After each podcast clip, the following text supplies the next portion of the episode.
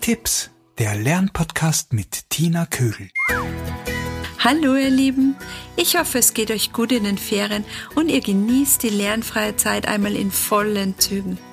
Das Lesen solltet ihr allerdings jeden Tag in euren Tagesablauf einplanen, damit eure Kinder im Herbst nicht wieder von vorne beginnen müssen. Das heißt, es reicht aber schon, wenn ihr jeden Tag circa 10 Minuten mit eurem Kind lest. Vielleicht habt ihr ein festes Ritual, wie zum Beispiel vor dem Zubettgehen eine gemeinsame Kuschel- und Lesezeit. Vielleicht lest ihr sogar gemeinsam ein Buch. Jeder liest eine Seite. Die Mama oder wer auch immer die eine und das Kind die andere. Oder ihr lest nach dem Mittagessen eine Geschichte. Ihr wisst am besten, wann es für euer Kind ein guter Zeitpunkt ist, das Lesen zu üben. Am besten, wenn es nicht zu müde oder zu hungrig ist. Ihr könnt euch dazu gerne meine Folge Nummer 2, der lustige Clown, oder das Blitzlesen aus Folge Nummer 7 anhören, wenn ihr ein paar Leseübungen braucht. Neben dem täglichen Lesetraining ist es aber auch sehr wichtig für euer Kind, wenn ihm vorgelesen wird. Es fördert das Denken und die Konzentration und ist Grundlage für eine gute Lesekompetenz. Das heißt, Kindern, denen regelmäßig vorgelesen wird, lesen viel besser. Und die Lesekompetenz ist eine der wichtigsten Fähigkeiten unserer Zeit und eine Voraussetzung für alles, was in der Schule kommt oder auch danach. Denkt nur an die Sachaufgaben in der Mathematik oder einfach verschiedenste Arbeitsaufträge in allen anderen Fächern. Was passiert also beim Vorlesen? Durch das Vorlesen vergrößert sich der Wortschatz. Die Vorstellungskraft und die Kreativität werden gefördert. Das Kind lernt sich in Geschichten und in andere Personen hineinzuversetzen. Das heißt, die Empathie steigt. Ein weiterer Vorteil ist, dass Kinder allerhand zu den Geschichten und darüber hinaus fragen, und dadurch können wichtige und tolle Gespräche entstehen. Und ganz nebenbei erweitert sich auch noch das Wissen. Die Ergebnisse einer Vorlesestudie der Stiftung Lesen zeigen, dass Kindern, denen viel vorgelesen wird, das Lesen und Schreiben lernen viel leichter fällt. Wissenschaftler sagen auch, dass Kindern, denen viel vorgelesen wird, mehr Freude am Lesen haben, mehr lesen und dadurch einen besseren Schulerfolg haben. Kindern, deren Eltern selber Bücher lesen, greifen später auch öfter und lieber zum Buch. Eltern haben hier eine enorme Vorbildwirkung. Auf ein paar Dinge solltet ihr beim Vorlesen allerdings achten. Schafft zu Beginn eine gute Atmosphäre, das heißt, es sollte ruhig sein, sehr gemütlich ist es, wenn ihr euch gemeinsam auf die Couch oder in einen dicken Polster kuschelt.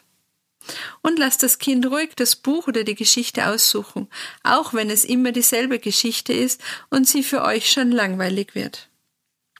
Lest lebhaft vor. Das heißt, spielt mit eurer Stimme und gebt den Figuren verschiedene Stimmen. Beantwortet die Fragen der Kinder gleich, wenn sie auftauchen. Unterbrecht dafür ruhig eure Geschichte und sucht geeignete Geschichten aus. Also nicht zu gruselig oder zu traurig, aber je nachdem, wie euer Kind ist, ob es sehr ängstlich ist oder schnell traurig wird. Das waren ein paar wichtige Punkte zum Thema Vorlesen. Ich finde dieses Thema sehr wichtig und leider sagen Studien immer wieder, dass immer noch zu wenig Eltern ihren Kindern vorlesen oder mit dem Schulbeginn aufhören, ihnen vorzulesen. Also bitte, vorlesen, vorlesen, vorlesen. Aber neben dem täglichen Vorlesen habe ich heute eine Lese-Challenge für euch. Ich habe euch dazu ein Blatt auf meiner Homepage tinetips.com hochgeladen.